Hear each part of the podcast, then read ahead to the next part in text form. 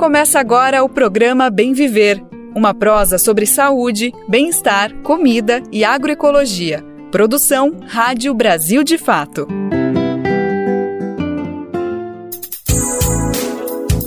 E hoje é terça-feira, dia 24 de outubro de 2023. É mais uma edição do Bem Ver entrando no ar. É mais uma edição do Bem Ver chegando. Eu sou Lucas Weber e te convido para irmos juntos e juntas nessa nossa boa prosa, nessa próxima uma hora, trazendo as principais notícias do Brasil e do mundo, sempre com a perspectiva popular que o Brasil de fato proporciona pra gente. Bora lá então saber quais são os destaques do programa de hoje que tá só começando. Hoje é Dia Mundial de Combate à Poliomielite. A gente traz uma entrevista com Fernando Verani, da Fiocruz, sobre o assunto. Essa doença que causa paralisia já havia sido erradicada no Brasil, mas devido a fake news e com a queda na cobertura vacinal, autoridades passaram a monitorar por conta do risco do retorno da doença. A gente vai falar mais sobre saúde pública daqui a pouquinho. Outro tema para o programa de hoje: a agropecuária é o principal vetor de desmatamento no Brasil em quase quatro décadas. Os últimos cinco anos, o agro é responsável por boa parte da devastação ambiental na Amazônia e no Cerrado, e quem defende o meio ambiente fica em risco. O Brasil figura como o segundo país mais letal e perigoso para ambientalistas, isso no ano passado. Ainda no Bem Viver de hoje, já pensou se as crianças tivessem oportunidade de aprender a plantar o próprio alimento? Pois é. Em um projeto em Olinda, em Pernambuco, essa infância em contato com a terra se tornou realidade. Meninos e meninas colaboram com uma horta comunitária com a produção de alimentos sem uso de agrotóxicos. E para fechar o programa de hoje, ainda tem a edição do nosso colunista Mozart Benedito, imperdível como sempre. Mas antes da gente falar sobre tudo isso, é sempre bom lembrar que o horário do nosso programa é de segunda a sexta-feira a partir das 11 horas da manhã pela rádio e também pelas principais plataformas de podcast no site do Brasil de Fato, na aba rádio por meio das rádios parceiras. O Bem Viver também é transmitido na Rádio Brasil Atual, 98,9 FM na Grande São Paulo e também pela internet na nossa rádio web no site radiobrasildefato.com.br. E também dá para ouvir no seu tempo, no seu jeito, na hora que você quiser. É só acessar o site do Brasil Brasil de Fato, ou buscar o programa nas principais plataformas de podcast e na rede de rádios parceiras que retransmitem o Bem Viver em todo o país. A lista de rádios está disponível lá no nosso site e aqui a gente aproveita para convidar todo mundo que quiser se somar com a gente nessa missão de colocar a voz do Bem Viver para repercutir pelo Brasil, tá mais do que convidado, mais do que convidada. Vai em radiobrasildefato.com.br que tem um tutorial, o caminho. É só clicar em como ser uma rádio parceira que tá fácil, fácil. Brasil de Fato 20 anos. Apoie e lute.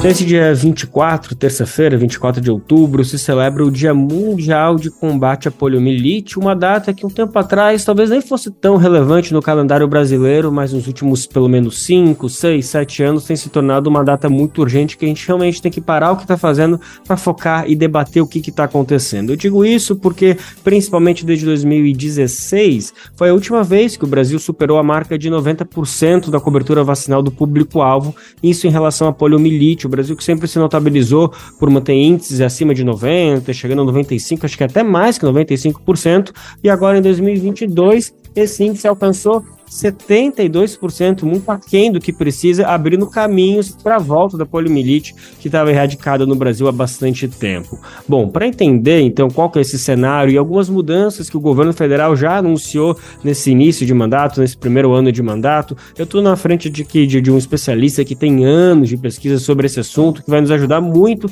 a entender qual que é essa situação hoje de 2023 e que mudanças são essas que já foram anunciadas. Eu estou falando do pesquisador titular do Departamento de Epidemiologia e Métodos Quantitativos em Saúde da NSP, que é a Escola Nacional de Saúde Pública Sérgio Arouca, isso da Fiocruz. Eu estou falando de Fernando Verani. Fernando Verani, muito obrigado pela sua disponibilidade. Antes aqui da conversa, eu já estava agradecendo, porque a gente sabe do teu histórico de atuação, né, principalmente em relação à poliomielite, mas toda a tua atuação ah, em diferentes instituições e principalmente na Fiocruz. Então vai ser muito importante te escutar sobre um assunto tão urgente. Obrigado mais uma vez, viu? Ah, eu que agradeço, Lucas. É, é um enorme prazer a gente pode começar justamente por essa questão de qual que é o cenário hoje. Como eu comentei, a gente vem passando por alguns anos preocupantes de redução no índice. Então comenta para a gente como que o que, que a gente pode esperar desse 2023, que cenário a gente tem nesse momento. Então, as coberturas vacinais é, no Brasil têm declinado, não é? Você afirmou aí, né, Lucas? Você tem dados que e temos dados que as coberturas vacinais, de modo geral, não só para poliomielite, para paralisia infantil, mas é, para todas as doenças, para, contra o sarampo, a vacina contra a Covid estacionou num patamar muito baixo. A sociedade precisa ser mais mobilizada. Uh, isso é um aspecto.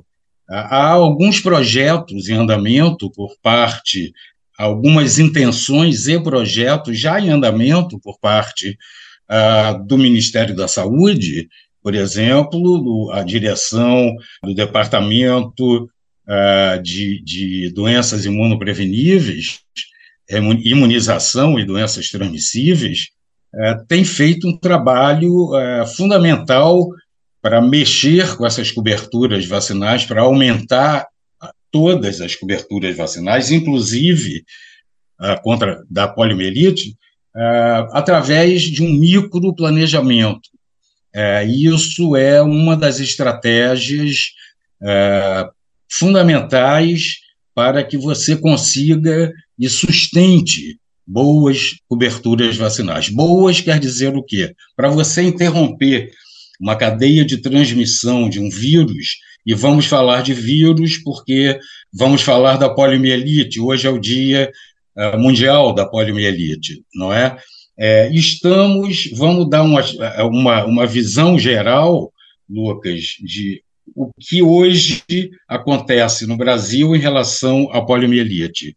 Eh, a poliomielite está erradicada no Brasil, quer dizer, o vírus selvagem da poliomielite, e, por enquanto, nenhum outro tipo derivado de vírus derivado da vacina uh, foi evidenciado uh, em circulação no Brasil. Portanto, é, temos dados também, tudo isso é baseado em evidências, com métodos epidemiológicos que atestam essa ausência uh, da circulação de qualquer tipo de vírus da polio, graças a coberturas muito altas que o Brasil sempre obteve uh, nos últimos 30 anos, e, por isso, conseguimos é, acabar com as cadeias de transmissão é, de pólio, mas não só da pólio, do sarampo também, da rubéola, de modo que as coberturas vacinais elevadas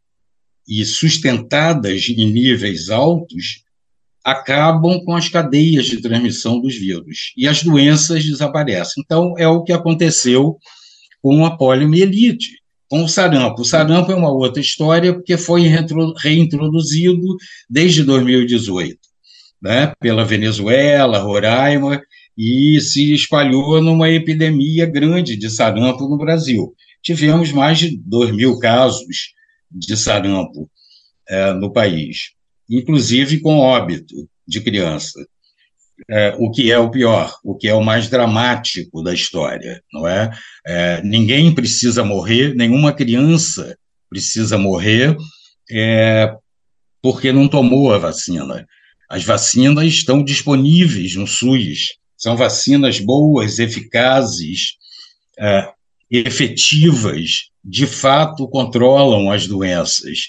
Então, a, o, o único jeito é vacinar para controlar as doenças. Né? Vimos agora com a Covid-19, né? saímos de uma pandemia de Covid-19. Mas voltando ao poliovírus, então, o Brasil está livre de circulação de poliovírus e de casos de paralisia infantil ah, já desde muitos anos. O último caso no Brasil de paralisia infantil foi em 1989, o último caso de polio, ah, na Paraíba no estado da Paraíba. Então, ou no Rio Grande do Norte. Estou em dúvida se foi na Paraíba ou no Rio Grande do Norte. Há tantos anos já E isso é muito bom. E nós conseguimos, o Brasil tem conseguido manter, através da vacinação, com a vacina oral, a, a vacina do Zé Gotinha, a, um, uma situação vacinal suficiente para não permitir a reintrodução do vírus da polio. Uh, temos conseguido manter coberturas até 2016 uh, relativamente altas, necessárias e suficientes para manter o vírus fora de circulação. A partir de 2016, houve um declínio geral das coberturas, como a gente já disse antes, não é, Lucas? É, e não só da polio.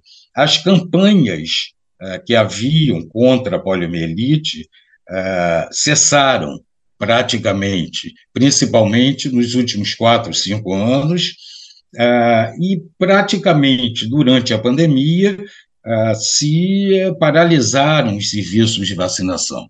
Né? Coberturas de 20%, 30%.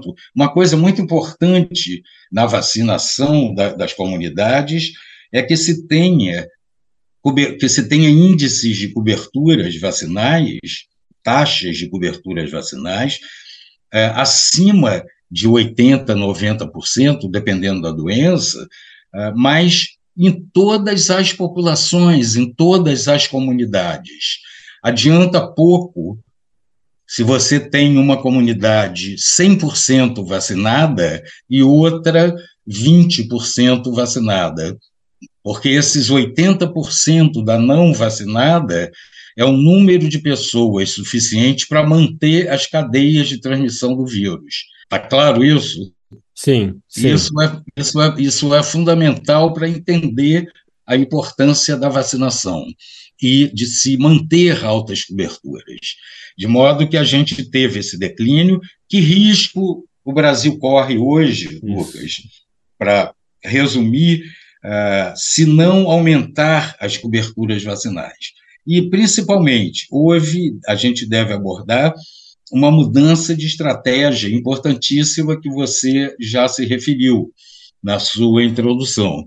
O Brasil decidiu, seguindo recomendação uh, da Organização Mundial de Saúde e seguindo a experiência de muitos países do hemisfério norte que utilizaram a vacina uh, do, inativada da polio, a vacina Salk, que é uma vacina injetável, mas com vírus inativado.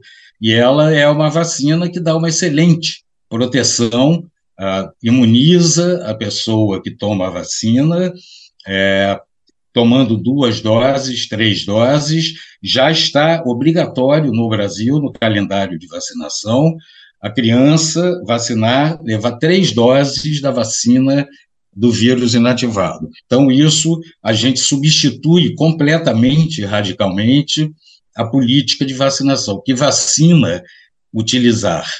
É, passamos de, da, da longa e vasta, foram milhões e milhões de doses, bilhões de doses ao longo de, dos últimos 20, 30 anos, é, sempre com dias nacionais de vacinação contra a polio, não é? Usar gotinha, tudo isso. O então, vacinando nacional. o símbolo da vacinação, não é? que está agora, uh, o novo governo ressuscita, uh, reencontra, é melhor, o Zé Gotinha, né, como, como símbolo mesmo da vacinação, da cultura de vacinação que o Brasil uh, tem. Tá, anda um pouco esquecida, na minha opinião.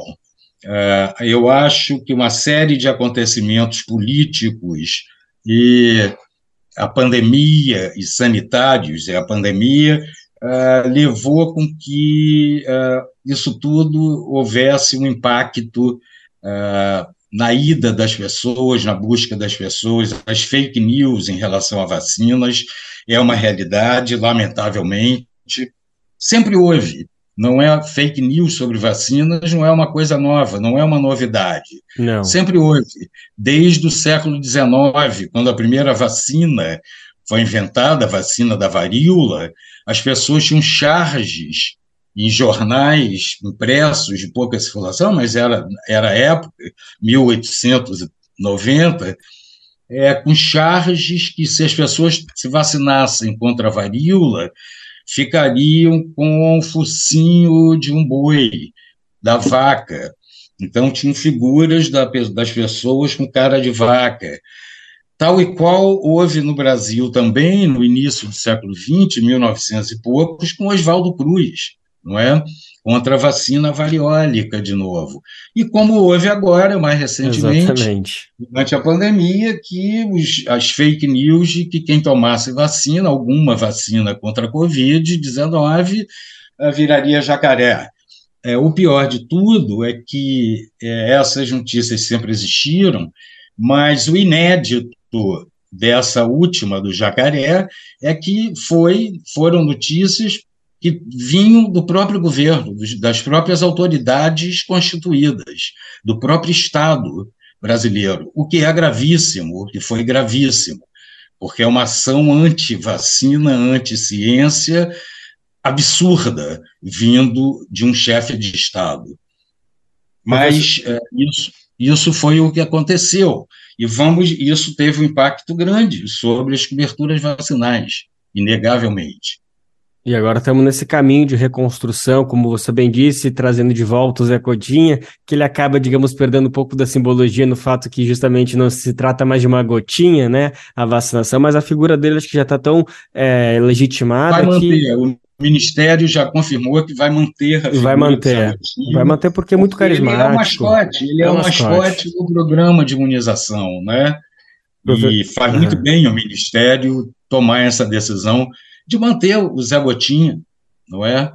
E, e, professor, só para a gente realmente botar assim, ó, todos os pingos no i, não ficar nenhuma dúvida, já que a gente falou tanto de fake news, já que a gente está passando por um momento de tanta polarização, que tem gente que fica aí olhando, ah, tudo que esse governo falar não vou querer saber, tudo que, que ele fala não quero vou saber. É só importante a gente realmente enfatizar que essa mudança do fim da gotinha e dessa nova aplicação dessa nova vacina é uma decisão 100% baseada na ciência, em estudos internacionais, não tem uma questão ali política de vamos pensar pensar por que assim, por que dói menos, por que é mais vendável, não. Se trata de uma decisão meramente científica, dizer, exclusivamente científica. A gente não tem que contestar isso. É importante que a população entenda que não foi uma decisão que veio do nada, que tenta agradar X ou Y, é algo que, na verdade, vem para melhorar, para combater esses números que a gente tem passando. É por aí que a gente tem que entender, professor? É por aí que a gente tem que entender, Lucas. Não é uma questão só de política de vacinação, né? É uma questão técnica baseada em evidências científicas da longa experiência é, que o mundo inteiro tem com a vacina Salk, com a vacina de vírus inativado desde sempre, desde 1954, quando a vacina foi junto com a vacina oral Sabin da gotinha, é, foram juntas as duas vacinas. Elas surgiram no mesmo tempo. A escolha de se usar a vacina oral foi pra, levou em conta vários critérios. Um deles era o preço da vacina, que era muito barata, custava 3 centavos de dólar por dose. Então podia ser distribuída largamente. A, a outra vacina, a vacina uh, inativada, a Salk, custava cara. Uh, por uma relação de 3 centavos para vacina oral, a vacina Salk custaria 6 dólares uma dose. Então, tem essa questão do custo, mas, sobretudo, e é o mais importante, é que a vacina oral tem um efeito epidemiológico, um impacto epidemiológico muito maior a única maneira de ter se acabado com as cadeias de transmissão do vírus da polio, nos três tipos de vírus da polio, no Brasil e no resto do mundo, exceto dois países, hoje só temos vírus da polio, vírus selvagens circulando em dois países no mundo, que é o Paquistão e o Afeganistão. Ali tem uma, um corredor uh, de transmissão, de cadeias de transmissão, que é a meta, que é o foco da erradicação final do poliovírus. Se espera que até o final desse ano, portanto, mais dois ou três meses, é, não tenhamos mais casos. O último caso foi em julho, o início da paralisia foi em julho. Bom, mas isso é uma história da Ásia, lá do Paquistão, do Afeganistão, que é o último foco de poliovírus. Então, o Brasil, e voltando então ao Brasil, que risco o Brasil corre? É, enquanto houver vírus no Paquistão e Afeganistão, o vírus viaja de avião e pode vir ao Brasil. Se o Brasil abaixar, como ba baixamos as coberturas, se não aumentarmos as coberturas vacinais, urgentemente estamos trabalhando, o governo tem trabalhado para isso, com diversas parcerias da própria Fiocruz, e, e, e tem havido projetos que têm dado muito resultado uh, para aumentar essas coberturas vacinais até a mais de 95% em alguns locais do Brasil já hoje. Por exemplo, na Paraíba, uma, houve já experiências de uma nova de uma nova metodologia de intervenção no serviço de saúde, ah, com capacitação, com presença direta ah, da, dos parceiros, para se reorganizar, desenvolver a microplanificação no território, sempre com base nos territórios, uh, para se aumentar as coberturas vacinais e nos proteger para que não venha nenhum vírus de poliomielite. Uh, hoje está havendo um fenômeno que o vírus da poliomielite, da vacina, da gotinha, ele pode, em, em circunstâncias muito raras, adquirir a neurovirulência e provocar paralisia flácida, tal qual a doença o vi provocada pelo vírus selvagem.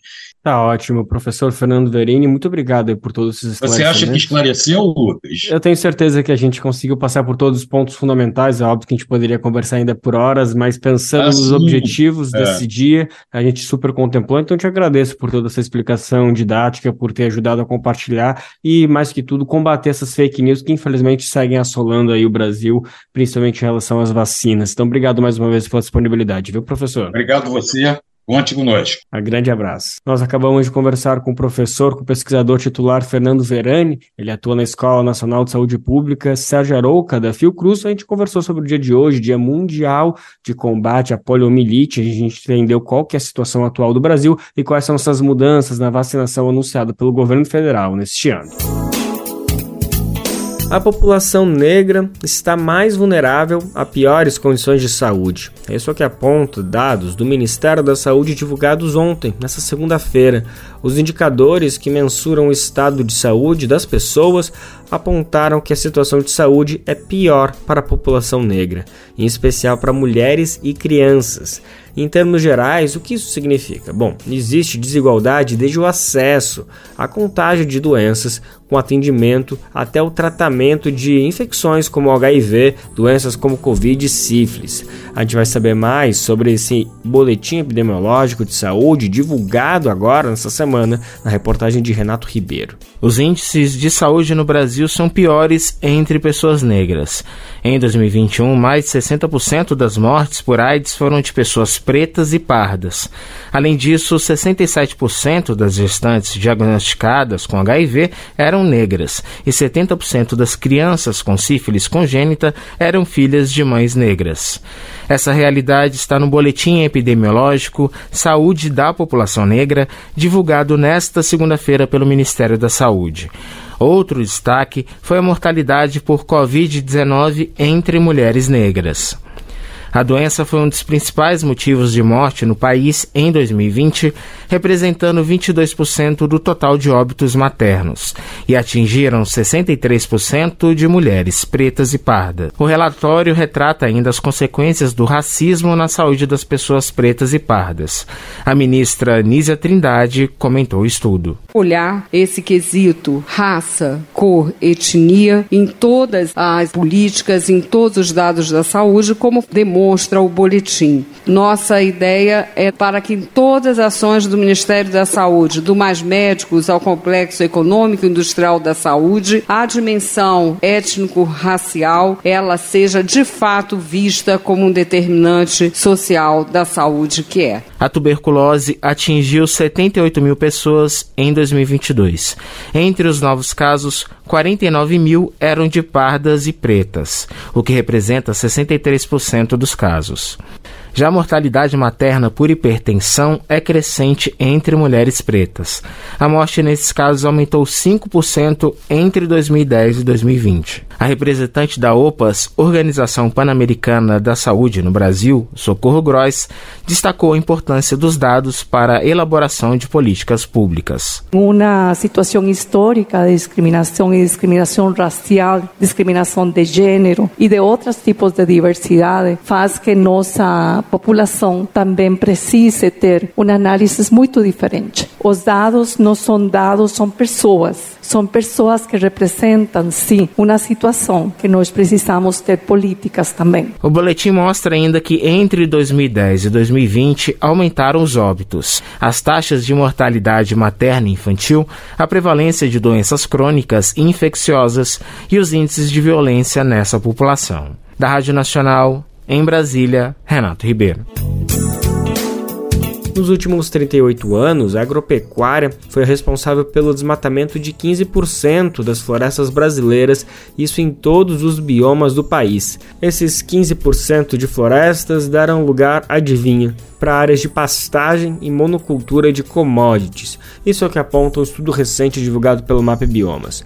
A Amazônia e o Cerrado são os biomas mais ameaçados pela expansão do agronegócio, principal vetor dessa devastação e o ritmo de desmatamento cresceu nos últimos cinco anos. O período corresponde por 11% desse total desmatado, gente. Quando a gente fala em desmatamento, é importante lembrar que reduzir o desmatamento na Amazônia, por exemplo, é uma forma de reduzir também os impactos climáticos que a gente tem vivido na pele, não apenas no Brasil, mas no mundo inteiro. A gente vai entender mais detalhes sobre esse estudo e esses impactos, o que, que ele significa na prática, na reportagem de Murilo Pajola. O Brasil perdeu para o desmatamento 15% das florestas naturais em todos os biomas nos últimos 38 anos, entre 1985 e 2022.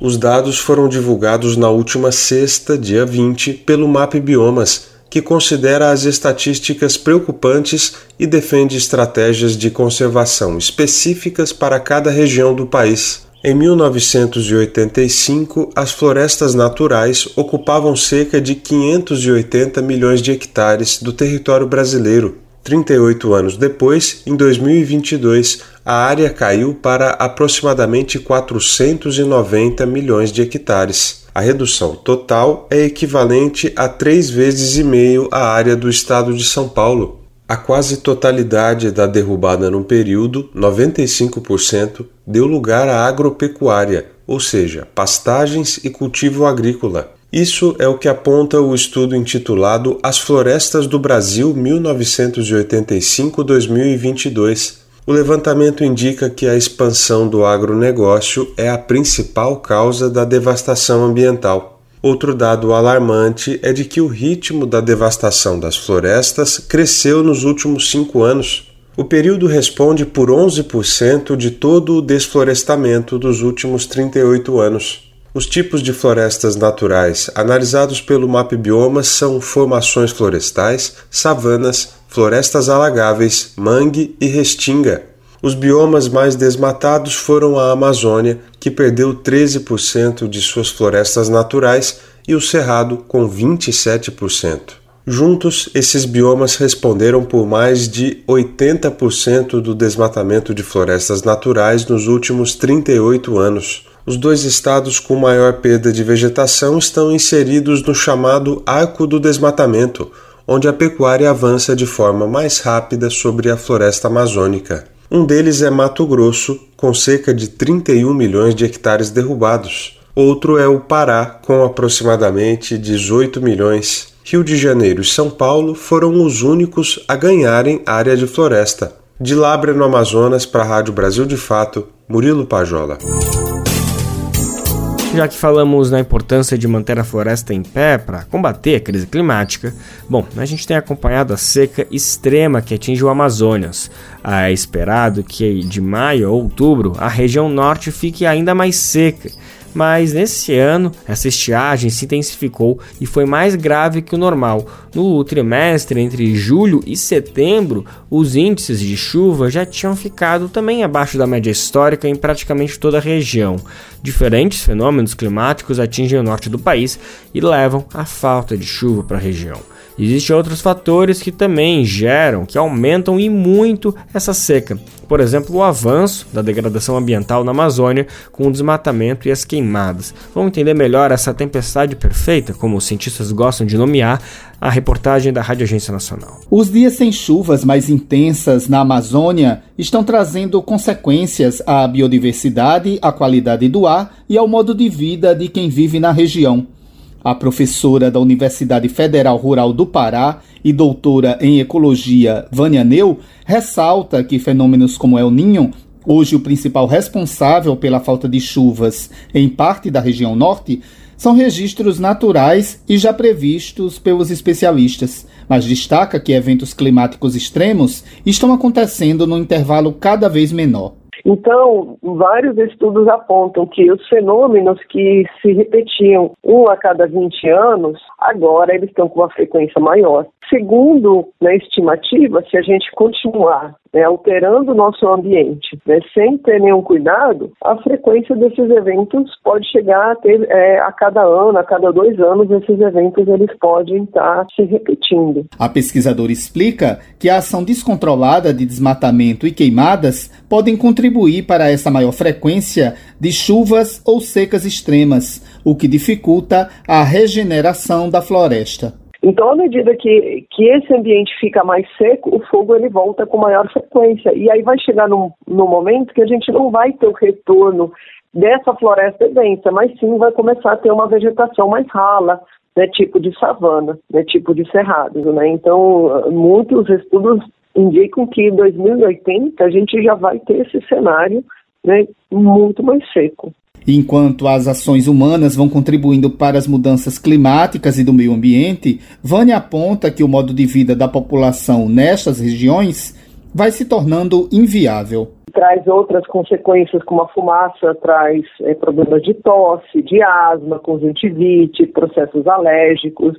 É, pessoas que têm problemas é, cardiorrespiratórios sofrem mais, pode até levar a óbito. Mas se o peixe morreu, né? Se o rio secou, o peixe morreu, eles vão se alimentar do quê? E as comunidades, elas estão isoladas, porque na Amazônia os rios são as ruas, a gente não tem acesso de carro. Então, como é que a gente vai chegar a essas pessoas? Hoje, segundo a Defesa Civil Estadual, 59 dos 62 municípios do Amazonas estão em estado de emergência e 557 mil pessoas foram afetadas por causa da seca com produção de Lucinéia Marques, da Rádio Nacional em São Luís, Madison Euler. Qual foi a última vez que você ajudou a salvar uma vida? Nájila Lima, do Hemocentro do Ceará, tem um recado para você.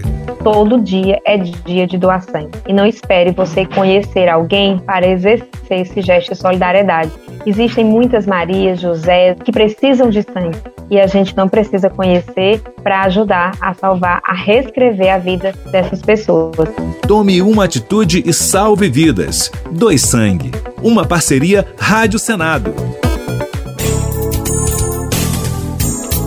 E se tem algum modelo agrícola que é amigo do meio ambiente e do clima, é a agroecologia, né? Aqui no Bem Ver, a gente sempre traz experiências que são espalhadas por todo o país, por todos os cantos e que representam a resistência para plantar e consumir alimentos saudáveis. No programa de hoje, a gente vai conhecer um projeto de uma horta comunitária lá de Olinda, em Pernambuco. Ela nasceu em um espaço abandonado e envolve crianças e adolescentes no cultivo de alimentos. Os adultos também participam das atividades educativas que envolvem técnica de plantio, compostagem e alimentação saudável. Vamos saber mais? Quem conta pra gente é Afonso Bezerra.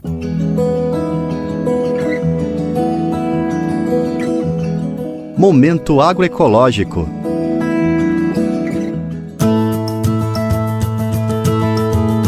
As mãozinhas plantam mais do que hortaliças. estão colocando as sementes de um futuro melhor para o lugar onde vivem. Em Olinda, Pernambuco, as crianças são protagonistas de uma história em busca de alimentação saudável e moradia digna.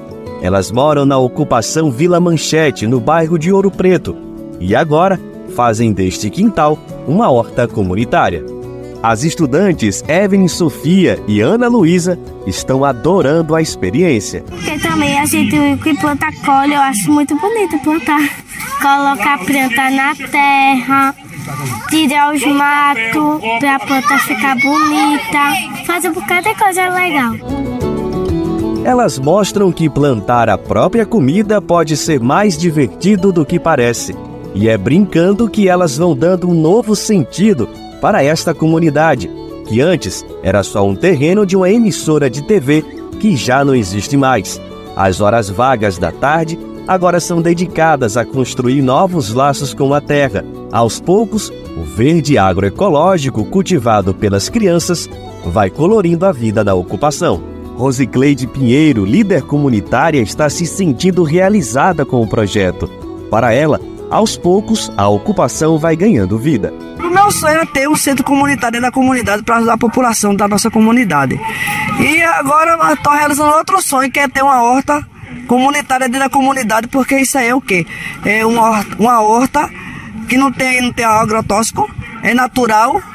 E nós estamos aqui participando porque é um negócio bom, né? A dona de casa, Erivânia Correia, está muito satisfeita porque sabe que o seu filho está envolvido numa atividade educativa e que permite que ele tenha acesso a uma alimentação saudável. É importante, né, a criança é, comer comida saudável, é, verdura, legumes e mais importante ainda é a gente colhendo, né? Melhor ainda, né? Que é, então, sem agrotóxico, né? Saudável, tirando da terra, coisa mais linda. Na horta tem lição sobre compostagem, proteção do solo, irrigação e a importância dos adubos naturais. Tudo seguindo os princípios agroecológicos, os primeiros passos para uma nova relação com a terra.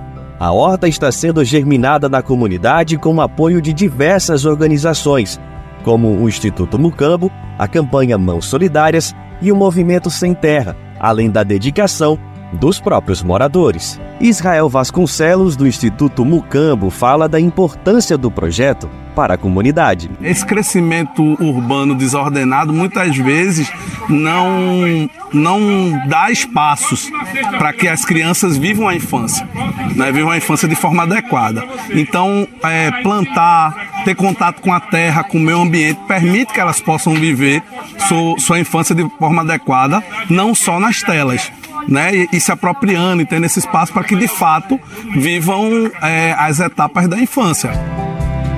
Já Napoleão Assunção, da campanha Mãos Solidárias, se emociona ao falar que a experiência na Vila Manchete permite que as crianças acreditem no futuro melhor. É possível, por mais duro que o solo seja, eu acho que a força da vontade de você querer plantar é maior e você consegue fazer com que ela respire e vire terra fértil. A ideia, né, da horta é claro trazer o alimento saudável para a comunidade ensinar e aprender também a plantar e colher. E aos poucos, o lugar marcado pela resistência vai ganhando novos significados e muitos futuros pela frente, com um passo de cada vez, semente a semente. Do Recife, da Rádio Brasil de Fato, Afonso Bezerra.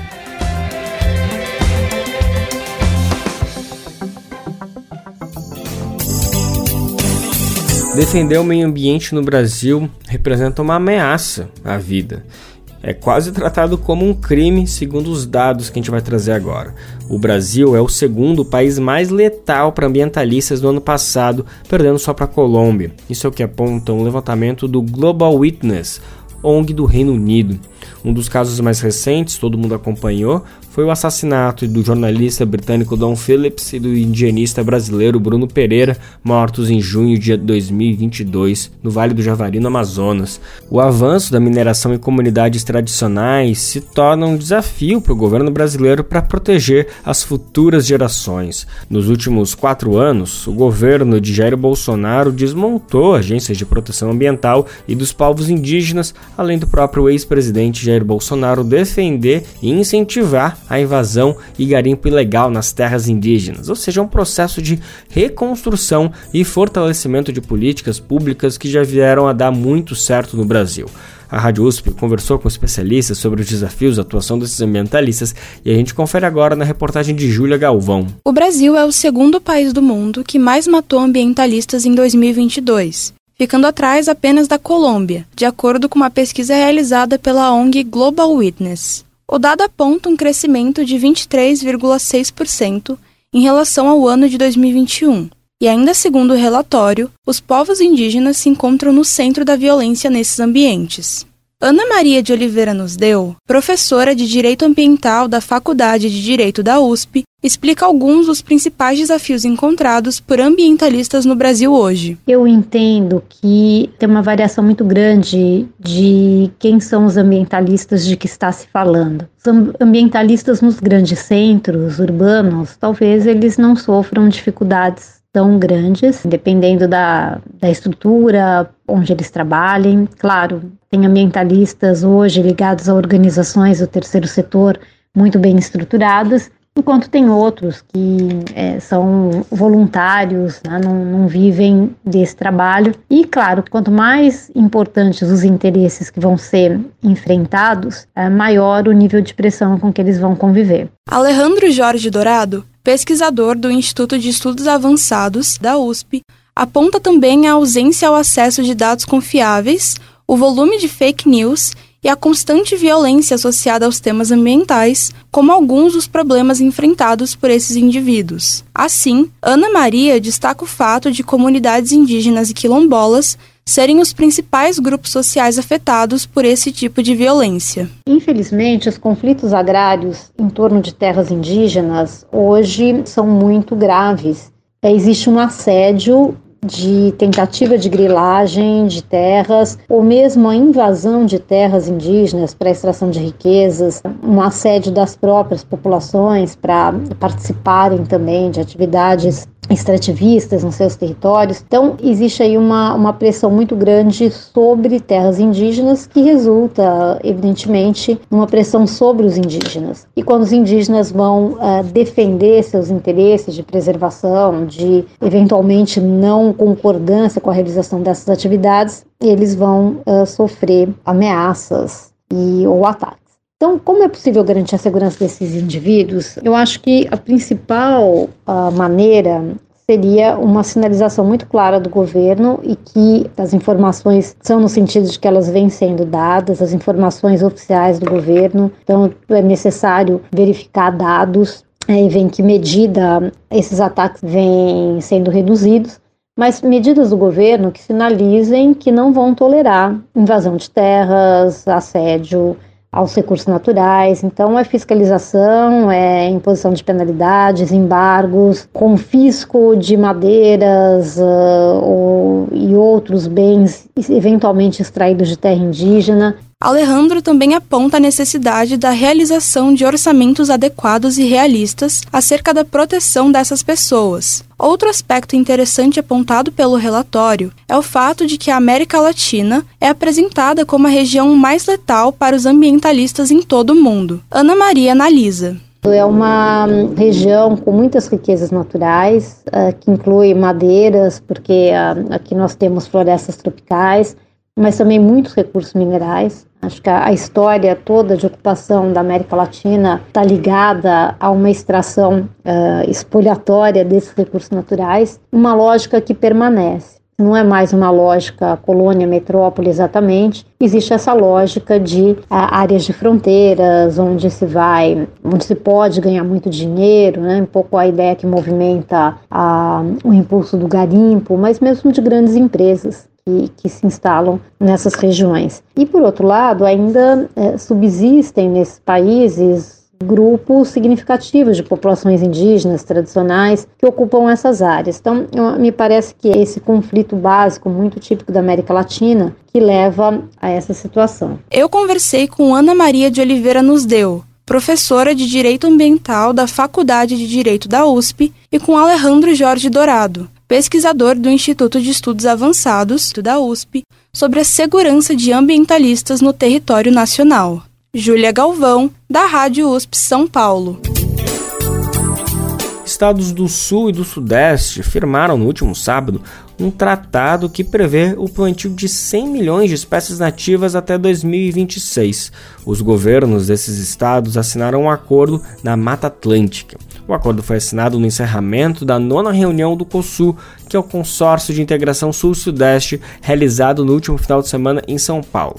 É muito importante esse tratado, mas é preciso ficar de olho se ele realmente vai ser implementado. Afinal, um dos, uma das propagandas, digamos assim, do momento é a sustentabilidade, né? Pega super bem um político que seja engajado com o tema, já que a gente vem discutindo muito esse assunto. Cabe a nós ficarmos de olho se essa onda verde que os governadores querem surfar é de verdade ou se na realidade, bom, é só um discurso para boi dormir, né? Para gado dormir. Tarcísio de Freitas, governador de São Paulo, abraçou temas que eram demonizados pelo Bolsonaro, né? Como essa questão da sustentabilidade. Mas olha só, ele quer entregar quatro parques para iniciativa privada e o vizinho dele, Romeu Zema, que é governador de Minas Gerais, quer entregar a Serra do Curral, tudo isso para mineração.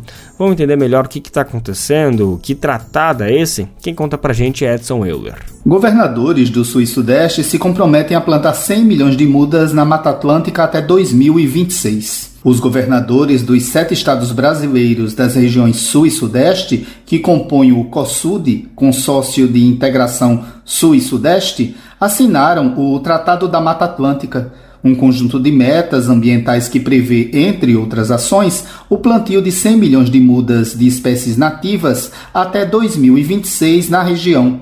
Esse é o maior programa de plantio de árvores nativas do planeta, segundo o consórcio.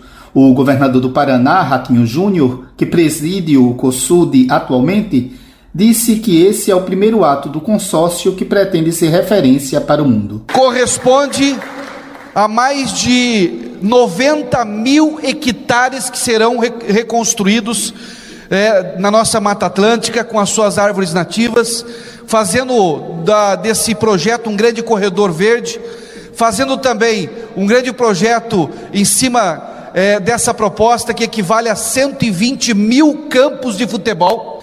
E essa proposta é uma proposta que nasce é, sendo exemplo para o mundo. Paralelamente a, isso, na questão da sustentabilidade, também a criação de um corredor azul, aonde vamos criar áreas de preservação na margem do nosso Oceano Atlântico, é, aonde vai também dar oportunidade de proteção para a vida marinha. O plantio das espécies levará em conta as particularidades de cada estado, além da criação de unidades de conservação e ampliação de programas de recuperação de nascentes e de regularização ambiental. O acordo prevê ainda um plano integrado para o enfrentamento de eventos extremos como chuvas e estiagens e a intensificação da fiscalização ambiental e de combate ao desmatamento ilegal.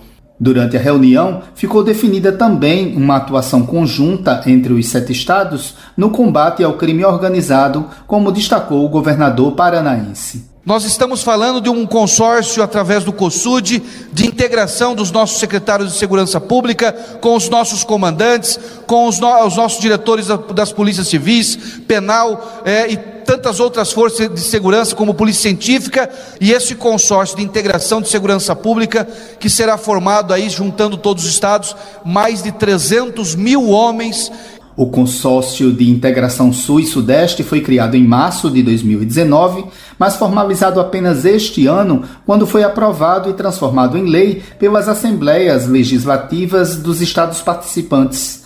Apenas o Rio de Janeiro ainda não votou pela aprovação.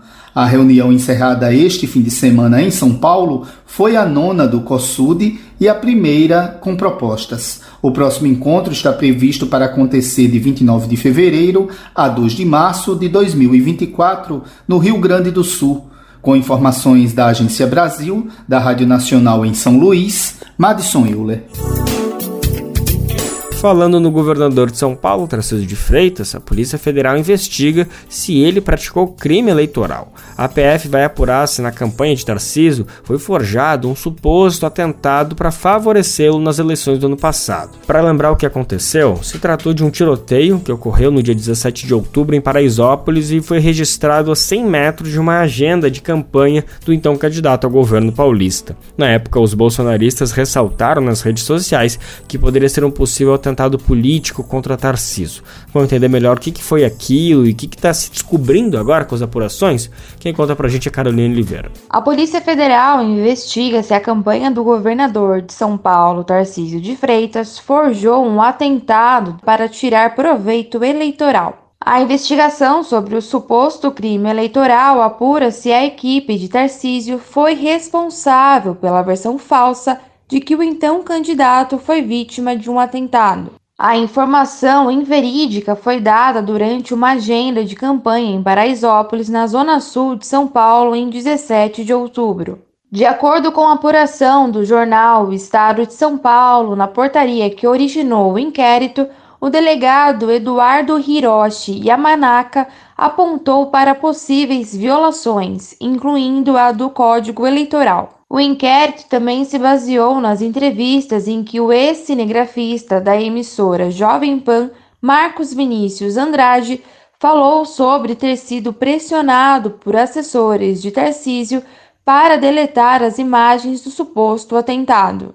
Em um áudio divulgado pelo jornal Folha de São Paulo, um integrante da campanha diz ao cinegrafista que ele tem que apagar algo e que não pode divulgar. No diálogo gravado, é possível ouvir Andrade dizendo que já havia sido encaminhado, ou seja, as imagens já tinham sido enviadas à redação da emissora, que foi a primeira a noticiar o episódio. Também pesa no processo a alteração da cena que foi feita pela Polícia Militar de São Paulo. O Brasil de fato teve acesso ao boletim de ocorrência lavrado pela Polícia Civil após o episódio, que mostra que a cena foi alterada.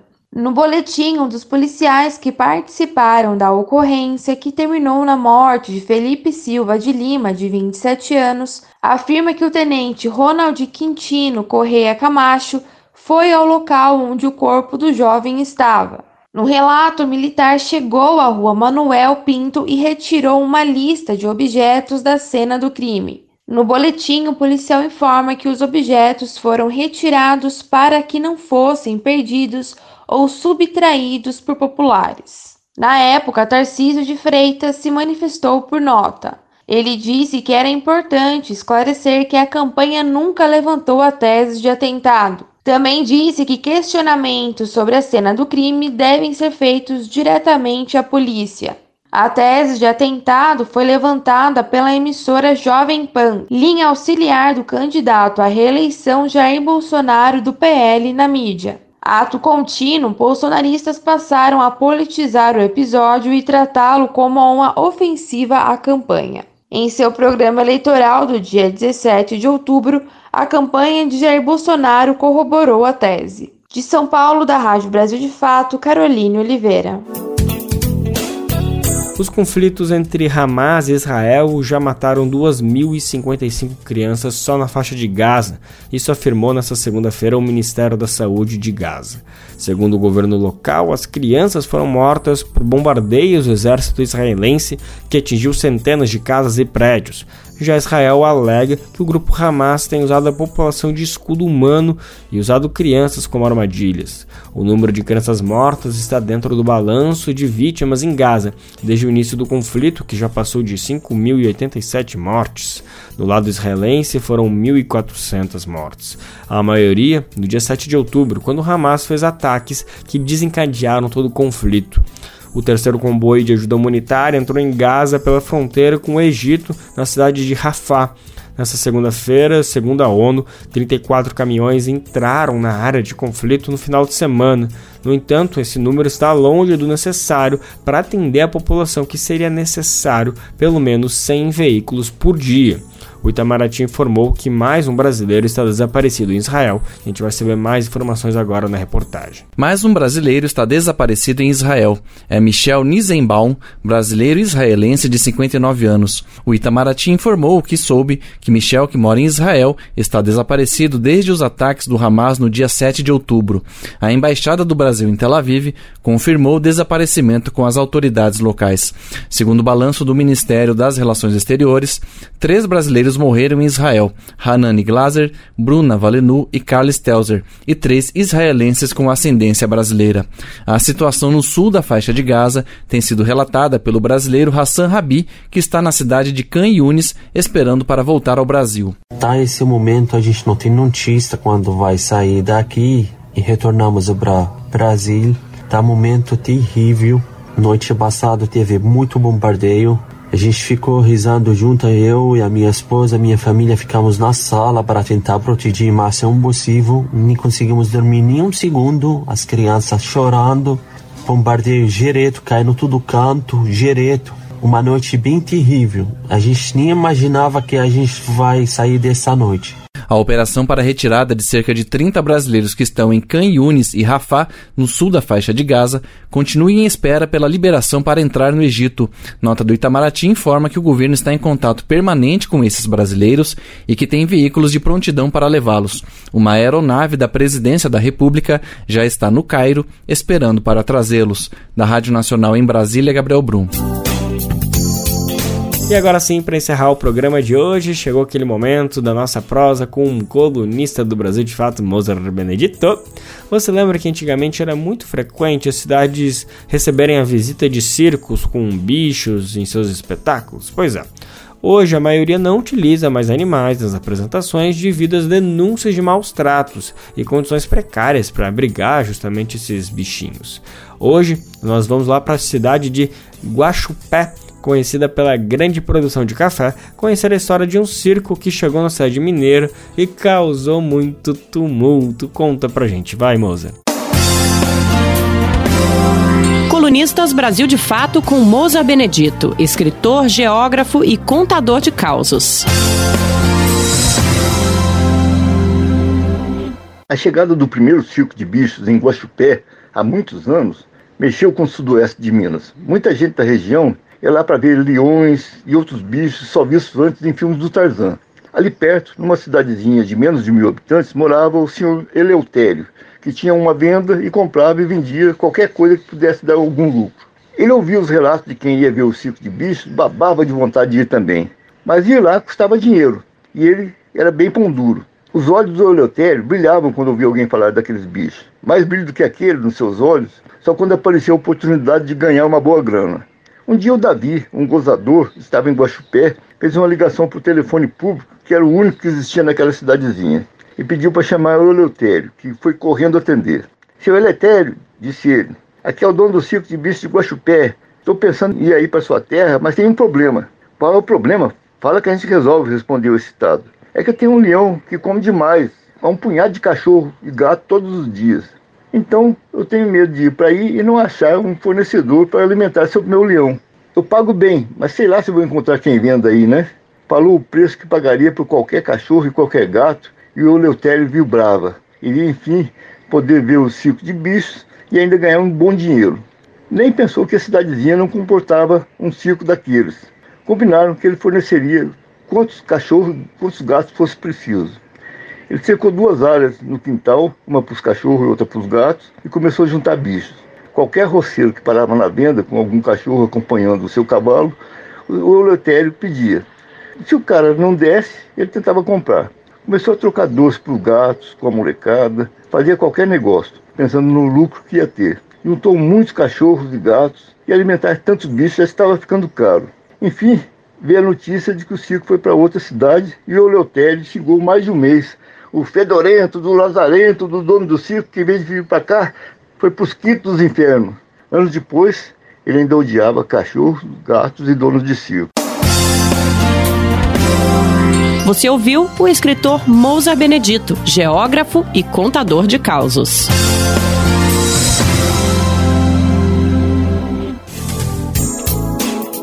E assim mais uma edição do Bem Viver chega ao final, te agradecendo pela sua companhia. O Bem Viver está de volta amanhã a partir das 11 horas da manhã, lembrando que você pode nos conferir na Rádio Brasil Atual 98,9 FM na Grande São Paulo ou no site radiobrasildefato.com.br. O programa vai ao ar em diversas rádios pelo país e ele está completo de emissoras que retransmitem Bem Viver, você encontra no nosso site, na matéria de divulgação diária do programa. Aqui a gente aproveita para agradecer esses veículos por estarem com a gente. O Bem Ver também fica disponível como podcast no Spotify, Deezer, iTunes e Google Podcast. Este programa teve a apresentação de Lucas Weber e roteiro de Anelise Moreira, edição e produção de Daniel Lamir e Douglas Matos, trabalhos técnicos de André Parocha, Edson Oliveira e Lua Gattinone, coordenação de rádio e TV Muniz Ravena, diretora de programas de áudio Camila Salmásio, direção executiva Nina Fidelis, apoio toda a equipe de jornalismo do Brasil de Fato.